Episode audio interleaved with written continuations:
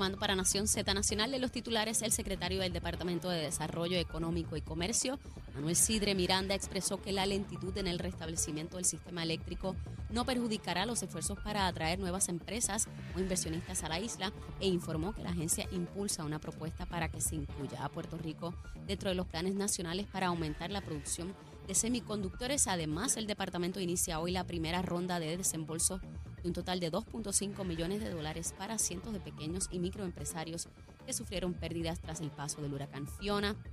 En otros temas, la vicepresidenta ejecutiva de la Asociación de Bancos de Puerto Rico, Soime Álvarez Rubio, informó a la ciudadanía que existen alternativas para quienes no puedan realizar los pagos de la hipoteca durante la emergencia provocada por Fiona quienes podrán acceder a moratorias de hasta un año mientras los procesos judiciales sean detenidos. Y en temas internacionales, la embajadora de Alemania en España defendió la capacidad de la Unión Europea para responder como bloque al desafío que supone la invasión de Rusia a Ucrania y expresó que cada disparate, eso son una cita de ella del presidente ruso Vladimir Putin, permite consolidar el proyecto común europeo, mientras la Organización de Naciones Unidas confirmó ayer que los que las partes en guerra en Yemen finalmente no han logrado un acuerdo para ampliar la duración del acuerdo de alto el fuego que expiró ayer domingo. Para Nación Z Nacional les informó Carla Cristina. Les espero mi próxima intervención aquí en Z93. Sin pelos en la lengua. Es esa otra cultura, la cultura de la violencia, donde ver asesinar a alguien es algo muy sencillo. Leo, Díaz en Nación Z Nacional por Z93. Bueno, mi hermano, yo me voy de aquí. Aquí no me quedo yo. ¿Tú estás oyendo eso lo que dice Ismael en Santiago? Yo no sé, pero es porque se vaya el son de aquí. no, no, yo me llevo el son, yo me llevo el son. Que, que, hacer algo, No, no, no, no, así no es, así no es. Oye, pero no me aguante, no me aguante, que me llevo el son. No, no, yo me voy, yo me voy. Ah, bueno. No, no, no, no, ¿qué dice? No, yo no sé, pero ustedes no saben para dónde yo voy. Ah. Y estamos de regreso aquí en Nación Z Nacional, mis amigos. Quiero enviarle un saludito, un saludito. Allá voy para Salina, mire. Voy a saludar ahora a Judy y Benjamín. Judy, saludos. Sé que escuchan el programa todos los días y Benjamín. Ah, tremendo matrimonio, muchos años. Los quiero mucho. Besitos en el cuti a los dos. Besitos en el cuti. Gracias por estar con nosotros siempre. Mire, directamente desde Salinas para todo Puerto Rico, Judy y Benjamín. Besitos, besitos, los quiero. Bueno, Cristian, llegó la hora más esperada, que es la hora de la recomendación de almuerzo. Hoy es lunes, hay que arrancar con fuerza. Este, ¿Qué hay? Bueno, yo ayer, fue el cumpleaños de mi abuela, que de hecho todo el mundo allí es fan del programa. ¿Así? ¿Ah, eh, sí, me lo comentaron. ¿Qué, qué, edad cumplió abuelita? No, pues, ella no me va a perdonar ah, si lo digo. Pelón, pelón, pelón, eh, pelón, pelón, abuela, pelón. Y les voy a recomendar el plato que comí ayer allí, que era un, era un, eh, un pernil relleno de arroz con gandules. Espérate, espérate, espérate. Un pernil relleno. Era un pernil relleno de arroz con gandules. Yo no sé ni cómo eso se hace, pero estaba brutal. Bueno, es que, wow, un pernil relleno. De arroz con gandules. Wow. Pues espero que no sea en su próximo cumpleaños, sino mucho antes, que me inviten a comer esa cosa. Claro que sí, sin duda. No, yo quiero ir a conocer a abuela y quiero degustar esa, esa cosa tan extraordinaria, un pernil relleno. No, no, no, eso, eso suena. Eh, Cristian, ¿estaba bravo eso? Estaba brutal. Sí, ah, no. Buenísimo. Abuela, abuela, Quiero, quiero de eso, así que me deja saber cuándo voy por allá. No tiene que estar Cristian, ¿sabes? Mm, de hecho, no es necesario, pero yo quiero estar allí, abuelita, para probar esa cosa. No, no, tremendo. Bueno, Cristian, eh, quiero, quiero repasar contigo el asunto este de la rebaja que se anticipa por parte del negociado de energía en una, en una factura promedio en, una, en un hogar debe representar cerca de 22 dólares menos en, el pago, ¿no? Esto es una cantidad considerable. Bueno, oh, seguro que sí. Y por mucho tiempo estuvimos escuchando que los aumentos eran culpa de Luma, que no han subido la luz. ¿Y la reducción ahora de quién es culpa? a eh, eso voy, Cristian. Fíjate cómo los medios de comunicación, un grupo considerable de medios de comunicación, periodistas, analistas, han estado por meses diciendo que quien sube la luz es Luma. Sí. Yo no los escucho ahora diciendo que el humano está bajando la luz. Y no lo va a escuchar tampoco. ¿Cómo se puede ser tan deshonesto? ¿Y cómo se puede estar en los medios de comunicación uno diciendo una mentira sabienda, no por negligencia, no por descuido, y mensrea? ¿Te acuerdas de esa palabrita? Sí, mensrea, Que provocó una pelea de dos buenos amigos. Mensrea, que los quiero mucho. Besitos del cuti a los dos. a, a- a Carlos Díaz Olivo y a Pavón Roca, que los quiero un montón, son mis, mis amigos. Pero iban a, si iban a entrar a las bofetadas por la, por la mens rea. Esa es la intención específica de crear daño. Y como ahora, si ellos eran el que puede lo más, puede lo menos, ¿verdad? Si ellos eran las que lo subían, son ellos los que lo están bajando, Cristian. Mira, eh, primero, la razón que se inventó un negociado de energía, en términos eh, tanto el concepto Ajá. como la ejecución en Puerto Rico, era que, contrario a como es en casi todos los Estados Unidos, Ajá. sino en todo, en Puerto Rico la luz la decidía, el- la tarifa o la fórmula de combustible, lo que tú quieras, Ajá. todos los elementos que son la factura de luz, la decidía unilateralmente la Autoridad de Energía Eléctrica.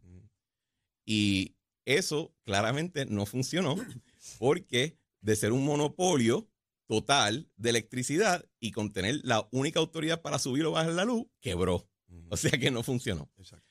Y el propósito del negociado de energía se decía que era para, para darle transparencia al proceso de establecer la tarifa y la factura de luz. ¿Por qué tú lo cualificas? Se decía. Se decía, porque en, en realidad lo que se persigue es tener una entidad aislada que pueda subir la luz cuando la tenga que subir y la baja cuando se puede bajar. Ve, y nadie nunca quiere hablar de que la luz puede subir, pero la luz puede subir porque la luz no responde a mis deseos, no responde a mis cuentas de cheque, no responde a mi ideología, responde a la física y a la química y a la, y a la ingeniería. Y si el petróleo subió de precio y yo quemo petróleo para poder hacer, sacar la luz, pues va a subir la luz, punto y se acabó. Eh, y en esa, Aquí y en cualquier otro y en lugar cualquier del otro lugar del mundo, porque hasta que donde yo sé, eh, Puerto Rico no es el único sitio donde la- aplican las reglas de la termodinámica. Así que el, el- el propósito de ese negociado y de un regulador en cualquier otro lugar es ese, darle una transparencia para que la decisión de subir no esté eh, sujeta a otras presiones y la razón de bajar no tampoco esté sujeta. Eh, ¿Por qué tú dices que hay periodistas y hay otras personas en los medios que pueden ofuscar la verdad de tal manera? Leo, porque hay algunos de ellos, no todos, que entienden que ese es su trabajo, Desinformar. que les pagan por hacer eso, que es su deber hacer eso. Mira, una vez, hay, ¿cómo es que se llama este report? Wil- Wilda Rodríguez. eh, Wilda Rodríguez. Una vez hizo una entrevista con mi amigo Jonathan Lebrón y Luis Herrero, y ella comentaba que en Puerto Rico, diferente a otros lugares, aquí existe una prensa comprometida. ¿Qué significaba eso? Que la prensa en Puerto Rico, más allá de ser mero informante, mero reportero, tenía un compromiso social y político. Yo no estoy diciendo que Will está diciendo que la prensa quiere mentir. Lo que estoy diciendo es que Will está identificando claramente que en algunos sectores, más allá de ser solamente un reportero, entienden que tienen un rol comprometido con una agenda social y política. Y pues hay personas que una vez tienen eso internalizado, su rol no es decir si la luz va a subir o bajar, su rol es eh, atacar la injusticia del sistema neoliberal que nos trajo a Luma. Sí, pero eso es una cosa, Cristian. Yo quiero hacer una diferenciación aquí. Yo puedo entender eso. Y, y- y está en el derecho del periodista a asumir ese rol. Y yo no tengo problema. Eso es parte de la sociedad y tú lo, lo denuncias o lo combates. Fantástico. Otra cosa es mentir. Ah, sí. Otra cosa es mentir. Y la línea es antiética. Porque yo puedo entender que un periodista eh, no crea Luma y crea que eso es neoliberal y toda la cosa y dentro de su línea editorial y eso es totalmente válido. Yo no, yo eso, yo eso no lo veo mal y yo tengo mi programa y yo combato esa idea, igual que el periodista pues combate la mía dentro de su línea editorial y eso es perfectamente democrático y yo no tengo problema con eso. Yo con lo que tengo problema es que se mienta mentir. Pero Porque decir que es Luma quien aumenta, tendrías que decir ahora que es quien la baja. Y no lo dicen porque saben que estaban mintiendo. Y ahí es que yo tengo problemas. Leo, eh, y por eso que digo, yo no creo que el, el elemento de decir que tenemos una prensa comprometida con una agenda social y política es, es un- una carta blanca para ir a mentir. Lo que digo es que cuando ya tú no te ves como un mero eh, observador, Ah, sino ya. que tú te insertas en el proceso para ejecutar esa agenda y para hacer la realidad, El fin pues sabes que de la misma manera que tenemos una realidad donde tenemos muchos políticos, muchos funcionarios que en esa presión mienten, la misma presión automáticamente le aplica a ellos. Buen y ellos mienten. Buen ejemplo, buen ejemplo, Tan simple como eso. buen ejemplo. Sí, sí. Ante, ante la presión de la búsqueda de ese fin que yo determiné, pues yo voy a incurrir en las prácticas que Y, correspondan. y pues también tiene el otro fenómeno de que hay un montón de imbéciles y no saben que están mintiendo. yo, yo sé que, yo sé que hay otros que también O sea, hay gente, repiten lo que escucharon. hay gente que si la, la hoja está aquí cerca de los ojos, la mastican. ¿Qué Igu- te puedo decir? Igual que pueden haber ciudadanos que si el líder político mío dijo tal cosa, yo le creo ciegamente, que no debe ser así. Claro. Uno debe cuestionarse a todo. Es más, yo creo que uno debe empezar cuestionándose a la gente que uno le atribuye toda esa credibilidad. Claro, Porque sí. si no, te pueden llevar por el abismo, como ha ocurrido en montones de pueblos del mundo, ¿verdad? Porque, bueno, llegaron a la Guyana una gente detrás de, una, de, de quién Eh, era, ¿verdad? sí, y acabaron bebiéndose la cicuta de ellos. No, no, no, lo tenemos que cuestionar todo. Y yo creo siempre en que debe haber la mayor amplitud. Yo le aconsejo a todos los que me escuchan o me ven que, que escuchen a todo el mundo y lean a todo el mundo y busquen lo que entiendan es la verdad. Porque cuántas veces yo no he- me he encontrado con que fulano de tal, a quien yo valoro y aprecio y entiendo que es una persona capaz, me, me, me indujo a error. Yo, pers- yo le dedico más tiempo de mi estudio, tanto a nivel profesional como este hobby mío que se llama la política, a leer y a educarme de todo, más tiempo a, a leer y educarme de lo que está, lo que es una postura diferente a la mía que a la mía. Bueno, es que en tu Porque yo programa, entiendo- yo en tu programa yo tú llevas personas que piensan diametralmente opuesto a ti. Y es, es valioso ver el intercambio de ideas entre personas inteligentes que piensan diametralmente distinto y sosegadamente pueden tener una conversación amena donde uno aprende Pero, muchísimo. pero la razón es porque en mi trabajo y en, y en elementos de mi hobby, pues a mí me pagan. Así que yo tengo que estar afilado. Ujú. Eh, no es simplemente por, por ver el, programa, el, el equipo favorito que va a ganar el juego de pelota. No, no. Es, pues, es mi trabajo. Así que yo tengo que estar afilado. Y contra las opiniones contra la mía es que yo afilo mi mente. Y yo, y yo estoy, te respeto mucho, por- entre otras cosas, por eso. Porque es demasiado valioso y a veces no se aprecia en nuestra sociedad. Veo que es más importante insultar, gritar, mentir, para unos sectores que, que desde mi punto de vista, ¿verdad? Deberían ser el ejemplo de, de cosas fidedignas. No que piensen igual que yo, pero que me digan la verdad. A veces me va a gustar, a veces no me va a gustar y que yo tenga que usar mis neuronas para diferir de ti, no buscar la palabra más grotesca y más obscena para marcarte. Hay, bueno, el, el- yo creo que eso también es un elemento de el celular. O sea, el- la dinámica de las redes sociales, de la inmediatez, Sí, sí. Eh, tiene, tiene un efecto brutal y pues insultar es más fácil que, que argumentar. Y de hecho, tiene su rol. O sea, hay gente que hablan de otros programas en otros canales y en, y en este canal y etcétera, de que, ah, es allí lo que hacen es caerse a tiro. Hay un rol para eso también, ¿verdad? Ha- hay un elemento de purga que hay que sí, hacer sí, en algunos escenarios. Y si tú, y si tú, y si tú, si tú quieres ser una figura pública o tú quieres ser un líder y tú no te puedes bregar con que alguien te hable fuerte, pues papá, tú no tienes futuro. O sea, siempre así que es. Sí, sí. este, Así que tiene un rol, eh, ¿verdad? Entrar al proceso del debate y sentirme, eh, ¿cómo es que se llama ahora? Este, estoy ofendido. Ajá, o- o- pero, pero en la dinámica de, la, de las redes sociales y de la inmediatez mediática, pues es más fácil, eh, lo que, como lo que se procura es la atención, llamar la atención, cautivar la atención, pues eh, los incentivos son para presionar, presionar, presionar, presionar. Yo no quiero que tú sepas lo que, yo no quiero que Leo Díaz sepa porque no tiene luz, yo quiero que Leo Díaz esté endiablado porque no tiene luz. Exactamente. Yo quiero que Leo Díaz no pueda buscar paz interna cuando no tiene luz. Yo quiero que él esté endiablado todo el día. Y ese, esos incentivos, tanto comerciales como, como filosóficos, están ahí. Mira, quiero que nos movamos a- al campo internacional porque están ocurriendo cosas muy, muy importantes. Se siguen dando unas manifestaciones en Cuba que no es lo usual, eh, particularmente después que el huracán los atacó y han estado sin energía eléctrica. Pero la protesta no va solamente con relación a, a la energía eléctrica. Gracias a la inmediatez otra vez de las redes sociales y lo poco que sale de Cuba, hemos podido manifestaciones de libertad. Están gritando libertad. Eh, se están instituyendo unos cuerpos no oficiales por parte del gobierno para apalear a la gente, golpearlos.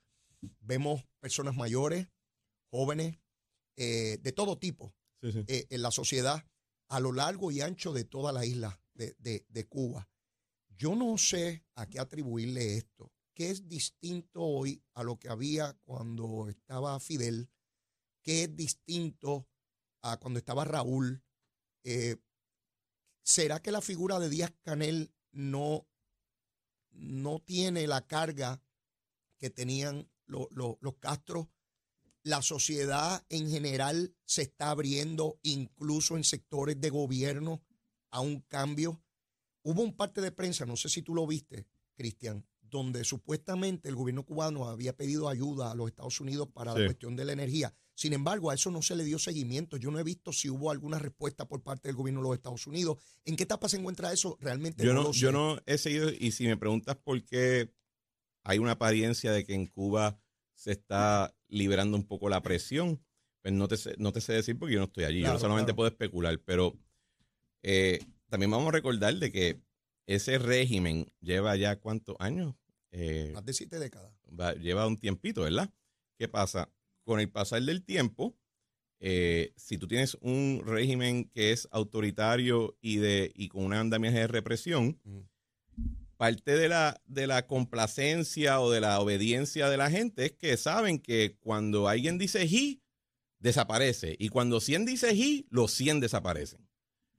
En la medida que pasa el tiempo, mientras van poco a poco haciendo, tra- tratando de, de- de cruzar esa frontera, la gente se va dando cuenta, pues fíjate, fueron 100, pero sobrevivieron 20. Ah, fueron 100, pero sobrevivieron 50. Y eso implica entonces de que hay menor eh, convicción en la represión, valga, valga la- lo, lo horrible que puede sonar eso.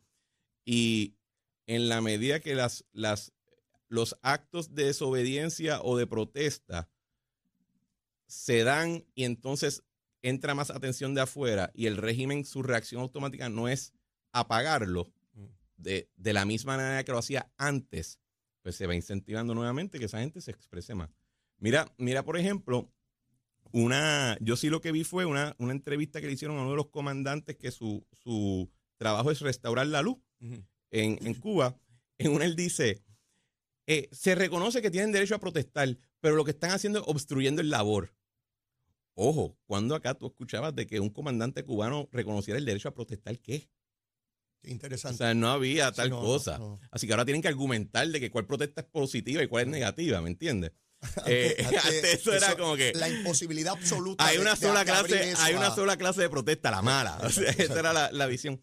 Así que uno ve, pero de nuevo, estamos mirando desde afuera. Así que no, no te puedo decir necesariamente qué es lo que está ocurriendo allá adentro y yo no tengo ningún tipo de conexión con ese mundo. distinto a lo que ocurría cuando yo ¿verdad? comenzaba universidad ya en la década de los 80, comenzando los 80, donde había muchos sectores en Puerto Rico que defendían el régimen cubano, sectores de izquierda, por supuesto, ya no, ya cada vez menor. eh, y noto a cierto Y se ven payasitos cuando lo Sí, hacen. exacto. Se ven como que medio ridículos. Sí, sí. se, se torna, y creo que, que es un efecto en cadena, porque lo que veo que está pasando allá y no ver esa misma resonancia hacia el régimen y esa alabanza al régimen de los grupos de izquierda y en el resto de Latinoamérica, eh, bueno, viera al presidente de Chile, nuevo Boric, criticando al gobierno de, de Cuba, Sí. de Nicaragua, te dice algo, porque eso es una nueva izquierda, o por lo menos porque parecería. la izquierda que antes defendía a Cuba no estaba necesariamente defendiendo a Cuba, estaba defendiendo un movimiento internacional que se dirigía desde la Unión Soviética, desde otros polos, y pues defender a Cuba era lo mismo que defender a aquello. Pues eso se cayó, ¿verdad? Ya no, ya no está, ya no está ese mismo, ese, ese mismo nivel de, de- de sentido de la marcha hacia la historia. Esa vaina se fue. Así que pues Cuba, cuando tú le quitas esa sombra de, de, eh, revolución internacional y se queda solamente Cuba siendo Cuba, pues la gente lo ve y dice, "Eh, es medio ridículo.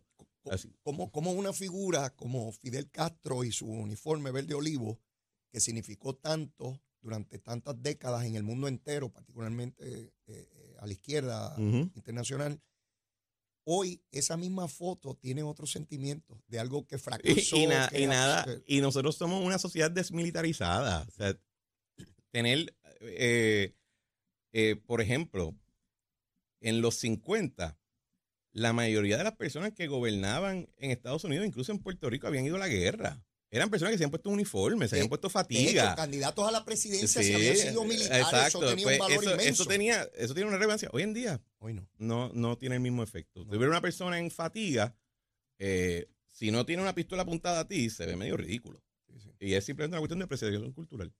Vamos a movernos a, a Rusia. ¿Cómo eh, los militares rusos siguen perdiendo territorio en Ucrania. El mismo día que se anexaron unos territorios Perdieron otro. y, y- y- y- y entraron a ciudades el ejército ucraniano. O sea, mientras Putin decía que eso es mío, se lo estaban quitando física, materialmente en el campo eh, de batalla. Y, y veo a, a- a Putin realmente en una situación bochornosa. Bochornosa. ¿Cómo? ¿Tú no has notado cuántas personas eh, prominentes rusas han caído por la ventana? Sí, Es una cosa brutal. ejecutivos y, y empresarios que o se suicidan o aparecen muertos. Sí, se, tiró por la ventana, ventana. se tira por la ventana después de coger cinco tiros en el pe- de, de pegarse cinco tiros en el pecho. Sí, Qué sí. cosa brutal, tú sabes. ¿Cómo, cómo alguien, cómo un- una sociedad y un país con tanta fuerza militar que se le reconocía, ¿verdad? Intenta invadir un territorio mucho más pobre, con condiciones, digo, está recibiendo ayuda de Occidente, por supuesto, pero ¿cómo están haciendo el ridículo los militares rusos allí y tener que amenazar con tirar bombas nucleares? O sea, una retórica de bombas nucleares, una cosa que todos sabemos que es absurdo, porque primero que tira una bomba nuclear se acabó el mundo este como lo conocemos. Bueno, yo, yo no, yo no quisiera que, que tengamos que volver a un tiempo donde la gente esté pensando si ¿verdad? va a haber una guerra nuclear o no. Pero, mira, algo que tener, que tener en mente. En términos económicos, el Rusia de hoy no es la Unión Soviética. Imagínense si yo les digo, es que el gobierno italiano va a invadir a Ucrania. Usted me diría, ¿qué, qué es eso? Italia va a invadir a Ucrania. Pues Rusia, su economía, es más pequeña que la de Italia. ¿Ok? Así que eso te explica, en realidad, lo que estás viendo no es que, no es que ah, hubo una magia o algo, es que los recursos que tiene la Federación Rusa para crear una máquina de guerra no son los que tenía antes, no obstante que nosotros tenemos esa memoria de la época soviética. Así que pensamos, ¿cómo esto es posible? Bueno, cuando tú coges una economía del tamaño de Italia y, ella invade un terreno y a ese terreno tú entonces le permites tener el arsenal de guerra de to- todo el mundo occidental, pues tú vas a ver el resultado que estás viendo. A la misma vez, el, nada más, esto no lleva ni un año, ¿verdad? Y, por ejemplo, ahora mismo, ¿cuándo fue que, que en- comenzó la guerra civil siria, que los rusos entraron a Siria? Ya lleva muchos años. Así que el, el- lo que es triste de la situación es que no hay necesariamente los indicios de que hay una resolución ya pendiente. Lo que tenemos es dos fuerzas encontradas, ninguno le puede ganar a la otra. Estos, estos pueden no perder y aquellos no pueden ganar. Pero todavía no, y, todavía yo no he escuchado cuál es eh, la mesa donde se van a sentar para ya darle paz a la situación. Y eso, pues, eh, lo, lo triste es que, va, que, que esa situación donde este no puede perder, pero este no puede ganar, se puede sostener por mucho tiempo y causar mucho dolor y daño humano. impactante porque ciertamente seguimos mirando a Rusia como la Unión de Sí, Repúblicas sí, sí. Socialistas Soviéticas y nada que ver. Y nada que ver. Eh, y seguimos pensando en aquel gran coloso frente a Ucrania y por eso es que nos cuesta tanto trabajo entender qué está ocurriendo aquí, en lo que reprogramamos nuestro disco duro de Exacto. que esa realidad ya no es la... Este, este no es el mismo Fidel Castro con el verde olivo en los años 60.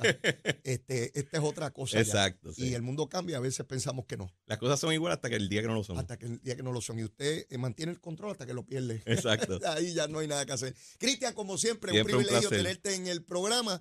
Será entonces hasta el próximo lunes, no sin antes volverte a recordar a ti y decirle a abuela que yo quiero pernil de ese relleno. Eso se me grabó y yo quiero pernil Está de ese relleno. Así que dile a abuela Lo voy a que. Leo viene por ahí en algún momento y otra vez, no es necesario que Cristian esté. Conmigo basta y sobra. Con un pernilito, abuela. Se le quiere besito en el cuti. Nos vemos. Nos vemos, Leo. Bueno, mire, y antes de terminar el programa, tenemos que saber cómo está el tránsito, la lluvia, la. Mire con la que sabe, Carla Cristina.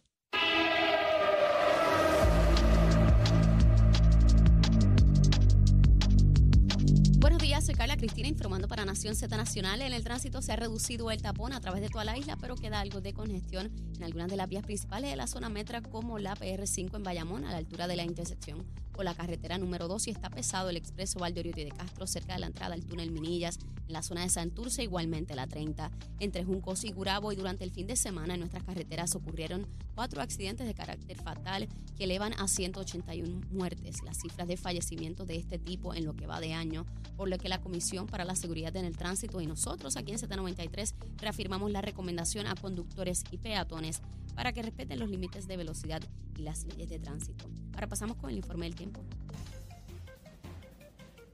El Servicio Nacional de Meteorología nos informa que para hoy se espera que aguaceros pasajeros continúen moviéndose sobre sectores del este durante horas de la mañana, seguido por tronadas en sectores del interior y noroeste de la isla. Ya esto durante la tarde, el viento estará leve hoy, moviéndose del este-sureste a velocidad de 10 millas por hora, mientras que las temperaturas máximas deberán fluctuar entre los medios 70 grados en las zonas más elevadas de la montaña y los bajos 90 en áreas costeras. De hecho, una advertencia de calor está en efecto para sectores del centro-norte de la isla.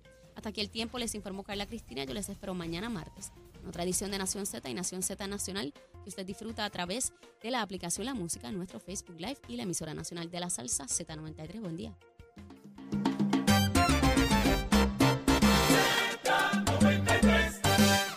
Bueno, y en los minutos finales aquí en Nación Z Nacional. Bueno, a las 2 de la tarde debe estar aterrizando el presidente de los Estados Unidos y su señora esposa a la ciudad señorial de Ponce. Hoy sí que los ponceños dicen Ponce, Ponce y lo demás es parking, mi hermano. El presidente donde llega es a la ciudad señorial, nuestros buenos amigos y amigas de allá de Ponce, de la zona sur de Puerto Rico, de las zonas más afectadas por el huracán. Vamos a ver cuántas noticias buenas llegan con la visita del presidente. Ciertamente necesitamos mucha ayuda para reconstruir a Puerto Rico. Bueno, yo no tengo tiempo para, mire, y la, mire, la súplica de siempre, aparte de que Luma que me ponga la luz, tú sabes, pero la súplica de siempre, mire, si usted todavía no me quiere, quiérame que soy bueno, mire, este contra ya un muchacho, bueno, bizcochito de Titi seguro que sí. Y si ya me quiere, quiérame más, siempre podemos querer, querer mucho más.